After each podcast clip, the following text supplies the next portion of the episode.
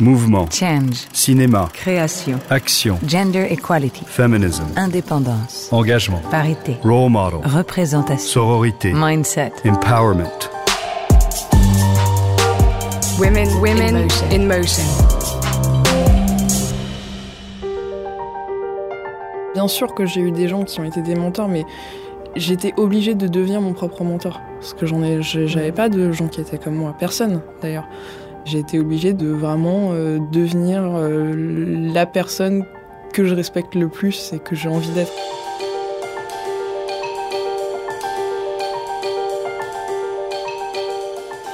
Nous sommes en 2021 et l'égalité femmes-hommes n'est toujours pas d'actualité dans le monde de la culture ou dans celui du cinéma dont nous allons parler aujourd'hui. Je suis Géraldine Saratia et vous écoutez le podcast Women in Motion de Kering. Depuis 2015, Kering a lancé ce programme, Women in Motion, qui vise à mettre en lumière les femmes du 7e art devant et derrière la caméra. Aujourd'hui, nous partons à la découverte de Huel Lamort. Elle est chef d'orchestre. C'est une des rares femmes à exercer ce métier, puisqu'elles sont à peine une petite vingtaine sur presque 600. Mais n'allez pas imaginer une jeune femme classique, en queue de pie. Elle s'intéresse aux musiques actuelles et prône une approche de son métier décloisonnée, moderne, avec une organisation du travail horizontale. Elle grandit à Vitry, dans une famille multiculturelle, très ouverte, un père américain sculpteur, une mère centrafricaine styliste. Elle part ensuite faire des études aux États-Unis, Los Angeles tout d'abord, puis Boston, où elle se spécialise dans la direction orchestrale et la composition. À son retour en France, elle fonde son orchestre, Orage, qui se met au service de groupes et de musiciens. Elle a par exemple collaboré avec Étienne Dao et Malik Djoudi. Elle compose également sa propre musique, son premier album de musique électronique devrait sortir dans quelques mois. Depuis peu, cette prodige de 26 ans s'essaye aussi à la musique de film. Elle vient de signer la bande originale de Marcher sur l'eau, le docu-fiction d'Aïssa Maïga, qui raconte le combat pour l'eau d'un village au Niger. Dans cet épisode, on va bien sûr parler avec elle de musique, de composition, mais aussi de représentation, de stéréotypes, de diversité, d'invention, de nouveaux modèles. Mais pour commencer, écoutons-la nous raconter comment elle a choisi ce métier, encore souvent mal connu, de chef d'orchestre. Dans mon cas, quand on est chef d'orchestre, euh, pour ce qui s'appelle euh, guillemets euh, les musiques actuelles, c'est plus quelque chose qu'on apprend de fil en aiguille parce que de toute façon on est très très peu dans le monde euh, à être spécialisé là-dedans. Pour nous, ce type de chef d'orchestre, euh, la seule manière de le faire, c'est de le faire en fait, de, de commencer à faire de la direction avec des amis, des petits ensembles qu'on a montés soi-même, euh, et après, bah, ça- on avance hein, petit à petit. Ouais. De toute façon, c'est une spécialité qui est reconnue depuis très peu de temps, donc euh, après à voir. hein, Peut-être que plus tard il y aura des formations plus officielles. quoi. Ça consiste en quoi, être chef d'orchestre? Qu'est-ce que vous faites concrètement Bah, Encore une fois, ça n'a rien à voir avec euh, l'image que je pense que 90% des gens euh, ont du chef d'orchestre qui fait du classique, du coup. Mhm. Parce que nous, c'est pas vraiment la même chose. On, on enregistre des albums, des BO de films, euh, on fait des créations originales, etc. De manière générale, notre travail, c'est de faire en sorte que la musique soit jouée de la meilleure manière dont elle peut être jouée, en fait. C'est euh, d'avoir la partition et de faire en sorte que ça sonne super bien, en fait. C'est ça notre travail. Après, il y a plein d'autres choses euh, qui sont inclus dans cette mission, quoi. C'est faire en sorte que l'orchestre joue de manière, euh, de manière, enfin, assez unie, fusionnelle. C'est faire le relais avec le compositeur dans certains cas. La plupart du temps, on est aussi l'arrangeur, donc il y a le travail d'arrangement qui est très important. Et on fait aussi l'orchestration souvent. Et Comment le rapport à la musique s'est noué pour vous? Vous étiez dans une originaire d'une famille dans laquelle la musique était importante? Enfin, comment ça s'est passé? Il n'y a aucun musicien dans ma famille, mais euh, je viens d'une famille de mélomanes, des gens qui aiment euh, la musique et la bonne musique dans des styles très différents. Euh, mon père euh, était plus euh, dans la musique country euh, du sud des États-Unis et aussi beaucoup dans le classique, euh, dans la classique soul des années 70. Mon grand frère était à fond dans le gangsta rap et euh, le rap des années 90 euh, français. Ma mère, euh, elle, euh, elle aimait euh, bah, plein de choses différentes, de la musique africaine, euh, de, elle était fan de Maria Callas aussi. Mais je pense que c'est comme ça que j'ai commencé à. Enfin, en fait, La musique a toujours fait partie de ma vie. J'ai commencé à, à jouer d'un instrument quand j'avais 5 ans. Bon, c'était encore Mhm. euh, éveil musical, donc on va pas vraiment appeler ça jouer, mais mon premier contact a été à cet âge-là. Et en fait, j'en fais depuis tellement longtemps que c'est pas une passion, c'est pas un métier, c'est juste une partie de moi-même en Mhm, fait. mhm. C'est au-delà de ça. Ma passion, c'est les mangas. La musique, c'est pas ma passion, c'est plus que ça. Ouais, je- bah oui, bien sûr. Mangas, les jeux vidéo, les Warhammer pour ceux qui connaissent aussi. Et le. Japon. Et le Japon, ouais. ouais. Ce qui est important aussi euh, dans votre famille, c'est que c'est une famille très multiculturelle. En fait, Mhm. vous êtes grandi dans une famille très ouverte. En fait, Euh, Mhm. votre père est américain. euh, Oui, oui, mon père est américain, euh, du sud des États-Unis, donc c'est encore quelque chose euh, d'autre, parce que souvent les gens pensent New York et Los Angeles, mais il y a Mm. quelque chose au milieu qui est très grand. Et euh, ma mère, euh, République centrafricaine, et puis après, euh, bah, mes parents, vu qu'ils sont tous les deux arrivés en France assez jeunes, on a, ils ont créé une famille satellite. Donc j'ai plein de gens qui sont des oncles et des tantes, même si on n'est pas reliés par le sang et euh, qui viennent de d'univers euh, extrêmement différents, extrêmement variés, quoi. Donc oui, c'est- une famille un peu euh, melting pot, quoi. Ouais, et puis assez, euh, enfin très ouverte, j'ai l'impression. Ouais. Et euh, c'était à Vitry que vous avez grandi? Oui, enfin j'ai grandi dans le Marais dans un premier temps, et après ça a commencé à devenir trop cher, et bah on pouvait plus vivre là-bas. Du coup on est allé à Vitry-sur-Seine.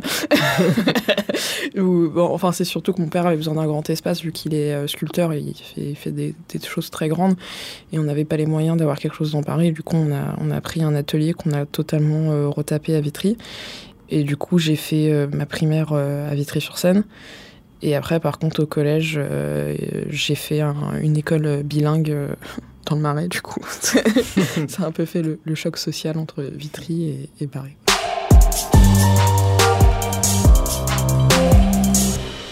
Pour parler musique, vous disiez effectivement euh, le violon, mauvaise expérience, puis la guitare classique. Après, je crois que vous découvrez la guitare électrique, ça, ça vous plaît nettement oui, plus. Oui, mais d'ailleurs, la guitare électrique assez vite. hein. La guitare classique, euh, franchement, si j'avais pu faire de l'électrique tout de suite, ça aurait été mieux. Hmm. Après, euh, c'était à une période où euh, la musique à guitare a fait un énorme comeback. Euh, donc le retour les- du rock, ouais, euh, les Strokes, Strokes. les Arctic Monkeys, euh, qui avaient un style de fou et tout. Et en tant que guitariste, il y a rien de mieux parce que déjà c'est pas très dur à jouer, quoi. Enfin, sauf euh, les Strokes un peu plus, mais les Arctic Monkeys pas trop. Enfin, ce genre de truc. Donc on apprend des morceaux très vite, on joue avec des potes, on fait tous des petits groupes de bébés rockers. Et euh, pour un guitariste, c'était cool de commencer la guitare électrique à cette époque-là, je pense. En même temps que bah, le rock à guitare qui revenait, il y a quelque chose d'autre qui se passait dans la musique, c'était un peu l'ère des super producteurs. Donc euh, bah, c'était à l'époque où Kanye West faisait des trucs euh, incroyables niveau prod, euh, enfin que les gens n'avaient jamais Mm. écouté, euh, etc. Il y avait Timbaland, Il y avait Timbaland, ouais. euh, il y avait les mecs de Nerd et tout, Mhm. euh, enfin qui faisaient des, des folies quoi. Bah, moi, je regardais des docus où ils m'ont montré leur studio et tout, et j'étais là, putain, mais comment ils font? J'étais fascinée par genre leur approche du sampling. Et du coup, euh, bah, j'ai commencé un peu à, à apprendre toute seule euh, la MAO, comme on dit en France, la musique assistée Mhm. par ordinateur, à travailler, à faire des petits boulots pour m'acheter Pro Tools, pour m'acheter un iMac, euh, pour m'acheter un clavier MIDI. Et j'ai vraiment euh, appris, mais vraiment toute seule ça. Et, euh, et ouais, c'est comme ça que ça a commencé. Mhm. Vous êtes parti aux États-Unis après le bac. Vous avez, euh, Ouais, je me suis cassée. vous avez fait euh, deux ans d'apprentissage de guitariste surtout. Oui, oui, oui. Bah, à la base, j'étais allée dans une école qui forme un peu des. En, en anglais, on appelle ça des hired guns. C'est des, des musiciens qui sont là euh, pour faire une mission spécifique, pour faire des tournées, des trucs comme ça. C'est mais très haut niveau. C'est des gens qui vont jouer par exemple avec Beyoncé, avec. euh, ouais, avec, ça euh, c'est mes amis. On Ouais, était dans c'est la ça, même non classe. Ouais, exactement, exactement. Ouais, ouais, exactement. C'était c'était bien. Enfin, moi, ça m'a fait du bien aussi de faire vraiment que de la guitare électrique et un peu de combler les lacunes que je pouvais avoir. Mais euh, au final, quand j'ai fini cette école, j'étais encore très jeune. Je, je me souviens, je pouvais pas boire d'alcool, donc j'avais pas 21 ans. Et euh, je sentais que c'était, je sais pas, euh, je me voyais pas trop être guitariste de tournée. euh, Hmm, Peut-être que aussi hmm. j'avais pas vraiment le niveau aussi. Et j'avais, je sais pas, j'avais encore envie d'apprendre en fait. J'étais frustrée d'avoir fait que de la guitare. Je sentais que, je- voilà. hmm. Donc au final, je suis allée étudier à Boston, à Berkeley. Et là-bas, euh, bah, je voulais plus jouer de la guitare. Enfin, j'en avais un peu euh, plein les fesses, quoi. Et euh, je me suis dit que j'allais euh, faire un truc euh, que je connaissais pas du tout, mais où je pensais que ça pouvait vraiment m'apporter beaucoup et un peu me transformer dans un couteau suisse. Du coup, j'ai fait, j'ai étudié la composition classique et j'ai bien fait de faire ça parce que ça m'a appris tellement de choses qui sont hyper importantes dans la prod, la réal et tout. Et après, j'ai pris une deuxième spé qui était direction orchestrale parce que je sais pas, j'ai commencé à le faire. Ça m'a beaucoup plu parce qu'il y avait ce côté un peu global, quoi. Euh, C'était, et puis aussi il y, a il y a un rapport direct avec les musiciens qui est très intéressant, qui est vraiment bien et on découvre plein de gens qui jouent plein d'instruments différents tout le temps. On apprend tellement quand on se plonge dans un score, enfin de voir comment c'est foutu, de vraiment comprendre euh, les interloqués, enfin comment c'est interloqué tout ça et comment ces petits instruments ridicules qui jouent que deux mesures euh, sur 800 en fait, euh, s'ils les jouent pas, ben, on se rappellera que de ça.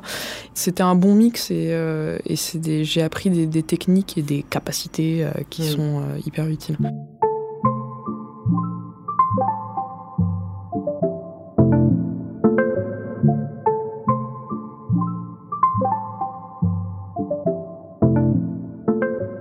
Moi, si j'avais été en France, j'aurais jamais pu étudier la composition classique.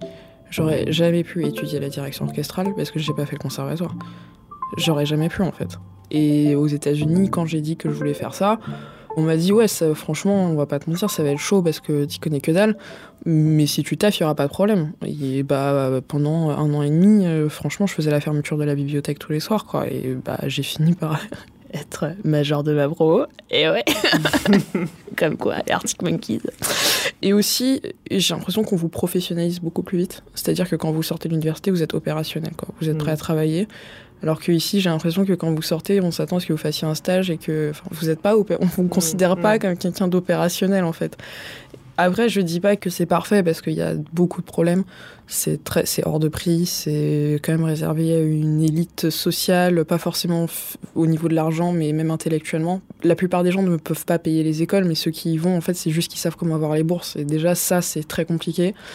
C'est surtout ça le problème. Mais au niveau de la qualité de l'enseignement et surtout de la philosophie, on est plus dans la positivité, quoi. Et je Mm. trouve que c'est bénéfique, quoi. Et est-ce que la question du genre, justement, qu'on vous pose tout le temps en France, c'est-à-dire, parce qu'effectivement, il y a très peu de femmes chefs d'orchestre, il faut savoir faire la, la proportion, c'est genre 4 ou 5 pour 500, enfin même, même encore moins que ça, donc c'est vraiment très très peu. Est-ce que cette question-là, aux États-Unis et en Angleterre, vous travaillez beaucoup en Mm. Angleterre aussi Mm. maintenant avec un orchestre euh, de Londres, le LCO, est-ce que c'est, c'est, elle est posée pareil? Est-ce qu'on, est-ce qu'on on vous voit comme quelque chose de... Non, pas du tout. Pas du tout? Mais moi, je dis toujours, enfin, quand je suis en France, euh, j'ai l'impression d'être une licorne. Et quand je suis en Angleterre, enfin, euh, c'est même pas un sujet en fait. C'est juste, euh, est-ce que t'arranges bien, est-ce que tu fais bien de l'orchestration, est-ce que t'es genre la meilleure personne pour faire ce taf? Et la discussion s'arrête là.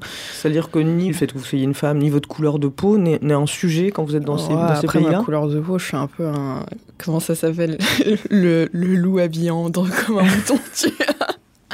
Les gens ils savent pas, hein. mais en vrai. Ah là là, parfois ils lâchent des dingueries parce qu'ils pensent que. Moi, C'est je leur vrai dis, ah ouais, ouais, ça m'arrive pas, ça m'arrive souvent. hein. Je suis avec des gens qui pensent qu'ils sont entre blancs, qui font des blagues qui sont genre carrément racistes. Ah oui dis, Bah oui, mais bien sûr, mais ça arrive tout le temps, mais tout le temps.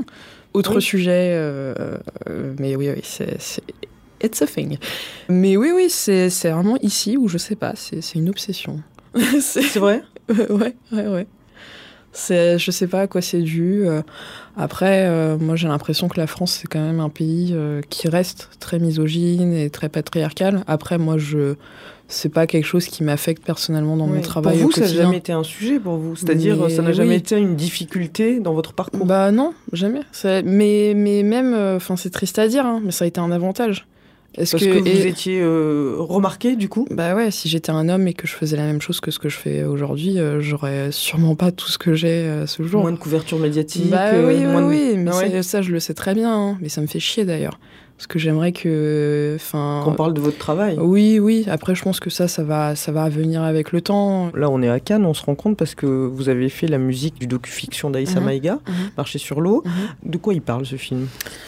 Alors, c'est un film qui euh, parle de l'impact du réchauffement climatique en Afrique qui se ressent euh, au travers du manque d'eau. Qui est... Au Niger, c'est Oui, ça au Ouais. Niger, exactement. Et comment, en fait, euh, l'accès à l'eau est relié à plein de questions sociales, notamment l'éducation, l'éducation des, des filles, l'accès à, enfin, à, à- à tout, en fait. Si on n'a pas d'eau, en fait, on n'a rien. Bon, après, dans les grandes lignes, euh, le film parle de comment ce, ce village auquel, euh, autour duquel l'histoire se concentre va avoir accès à un, à un forage et comme, enfin, comment ça arrive. Mhm. Mais ça montre aussi, euh, surtout, comment les parents doivent partir en exode, genre un an, un an et demi, et laisser leurs enfants tout seuls parce que bah, il y a plus d'eau, donc il y a plus de pâturage, donc il faut amener les vaches dans un autre pays. C'est un truc de ouf quand même quand ils pensent. Moi, qui connais bien l'Afrique quand même, d'avoir vu le Niger, qui est quand même très différent de la République centrafricaine, et d'avoir vu leurs problèmes d'eau, ça m'a fait un peu halluciner euh, aussi. Quoi. Donc, euh, donc ça parle, ça parle Mm. de ça. Hmm. Et donc, vous avez composé la musique de ce Mm. film. Est-ce que cette activité-là, justement, de compositrice de musique de film, elle est très différente? Enfin, elle active une zone différente de votre cerveau? Oui, oui, bien sûr, ça n'a rien à voir. Déjà, euh, avec le fait que quand on fait de l'arrangement ou quand on fait un album ou enfin voilà des trucs comme ça, on est dans son studio et c'est une activité qui est quand même très nombriliste où euh, on est un peu le seul capitaine à bord, en tout cas dans le processus de création. Et euh, quand on fait un film, euh, on est un peu un petit grain de sable d'une grande plage.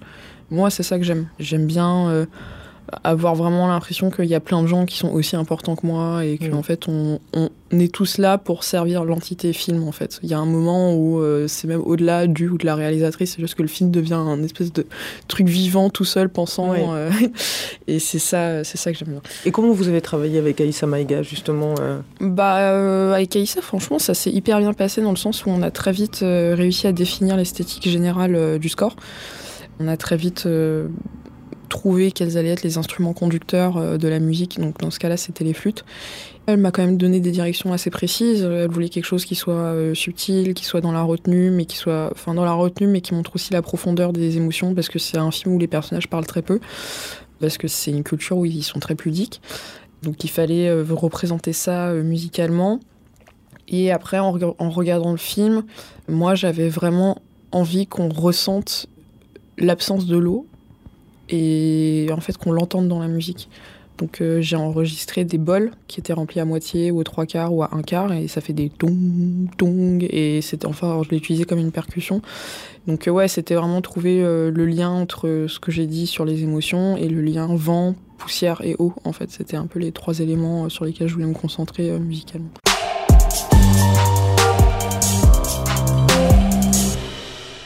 Vous, vous aviez une, une grande culture de musique de film? Bah oui mais ma culture de musique de film elle vient plus de l'animation.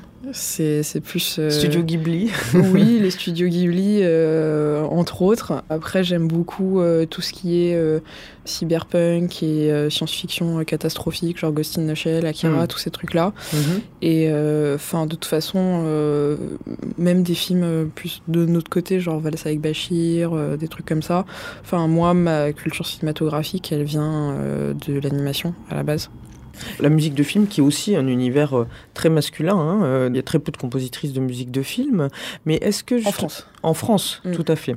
J'ai l'impression que c'est un, c'est un univers aussi un peu bousculé. Il y a plein de musiciens qui arrivent qui sont pas du tout euh, de l'univers de la musique de film et qui amènent de nouveaux codes en fait. Bah oui, moi je pense que ça fait du bien. Enfin, enfin ça arrive en France, quoi, parce que ça fait très longtemps aux États-Unis, euh, au Japon et en Angleterre que c'est des gens qui sont pas formés à la musique de film. D'ailleurs, je sais même pas ce que ça veut dire ça, être formé à la musique de film. Moi, je suis pas formée à la musique de film. hein. C'est enfin il y a ce genre de personne qui vient et qui, parce que quand tu viens de la prod ou de la réal et tout ça, tu une manière différente d'aborder les choses. Et je pense que c'est bien de proposer des choses que les gens n'ont pas l'habitude d'entendre et proposer des vrais choix artistiques en fait. Et souvent, ça vient de gens qui sont pas de cet univers-là, quoi. Enfin, moi, j'adore euh, Johnny Greenwood, Mika Levy, et c'est pas euh, vraiment des compositeurs de musique de film à la base. il y avait Joan Johnson aussi, bon, qui a disparu, oui, mais qui faisait des musiques fantastiques. Olafur Arnald aussi, euh, enfin tous ces mecs-là, ça à la base c'est c'est plus des compositeurs ou des musiciens et ils finissent par faire de la musique de film et euh, de toute façon c'est pas une question de capacité pour moi à partir du moment où on a une sensibilité son image on peut faire de la musique Mm. de film quoi. Est-ce que justement l'aspect visuel des choses, l'aspect narratif aussi, c'est quelque chose qui est important pour vous dans la façon de penser votre musique? Pour moi la narration c'est hyper important. euh, Enfin, euh, quand on parle de la musique de film, bien sûr que ça va être hyper important la narration de d'un Oui, peu voilà. su- suivre l'énergie, mais après même moi, dans la musique que j'écris, euh, à mon compte, on va dire en tant qu'artiste, c'est le truc le plus important. J'essaye à chaque fois de raconter des histoires, quoi, parce que je, quand j'écris un morceau, en fait, je me visualise l'histoire du morceau. Enfin, je, je sais pas, je trouve que c'est hyper important que ça soit au travers d'un EP ou d'un album de vraiment proposer une histoire, quelque chose qui fait sens et pas une succession de singles. Donc, euh, ouais, c'est- important pour moi.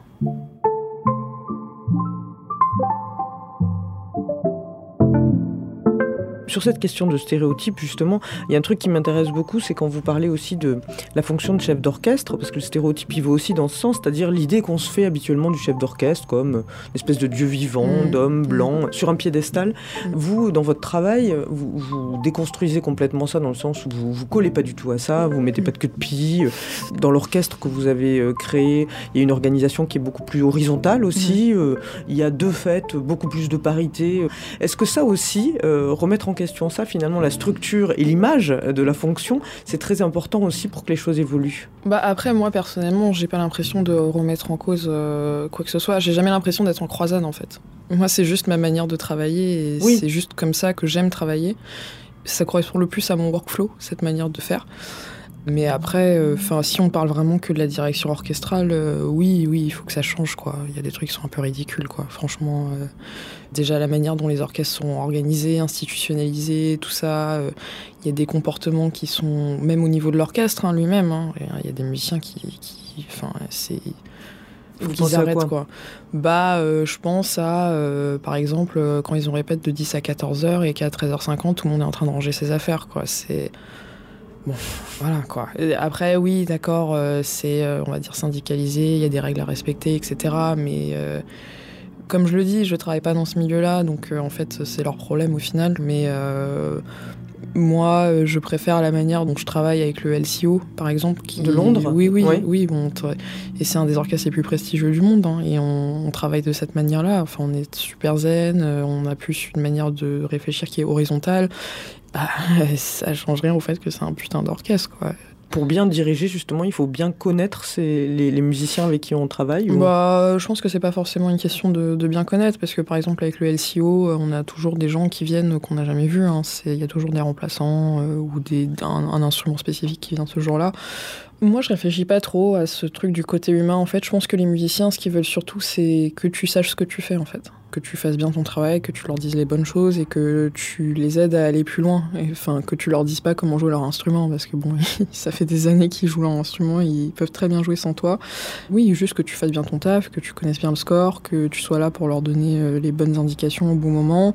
Après, le côté humain, euh, ça passe par là, quoi. C'est juste fais bien ton travail, quoi. C'est tout.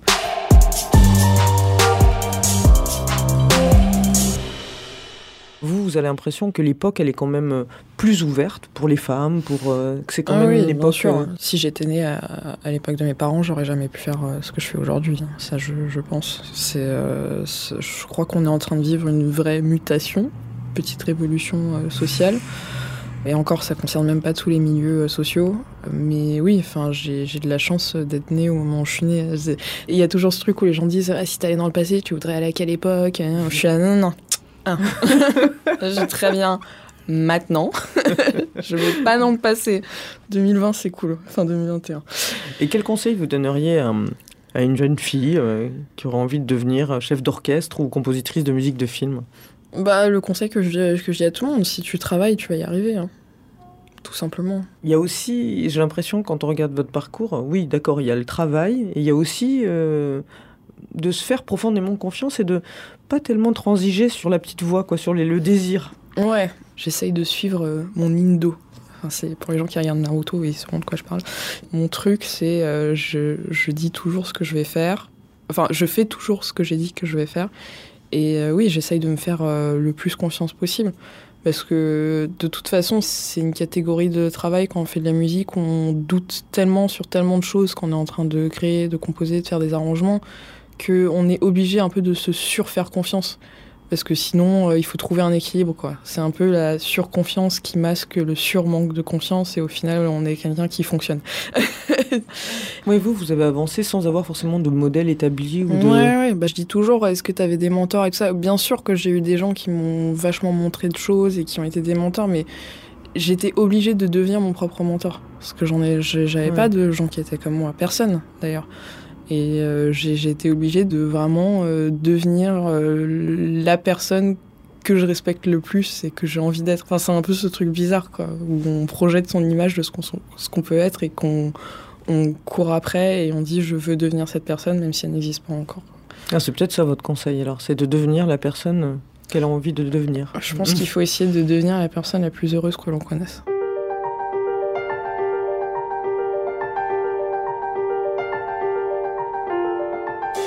C'est la fin de cet épisode, j'espère qu'il vous aura plu, qu'il vous aura donné envie d'échanger, de réagir, de partager. N'hésitez pas à nous suivre et à nous écrire sur les réseaux sociaux de Kering sous le hashtag Women in Motion et de vous rendre sur www.kering.com pour en apprendre davantage sur le programme Women in Motion. À très bientôt pour de nouveaux épisodes à la découverte de ces femmes, actrices du changement.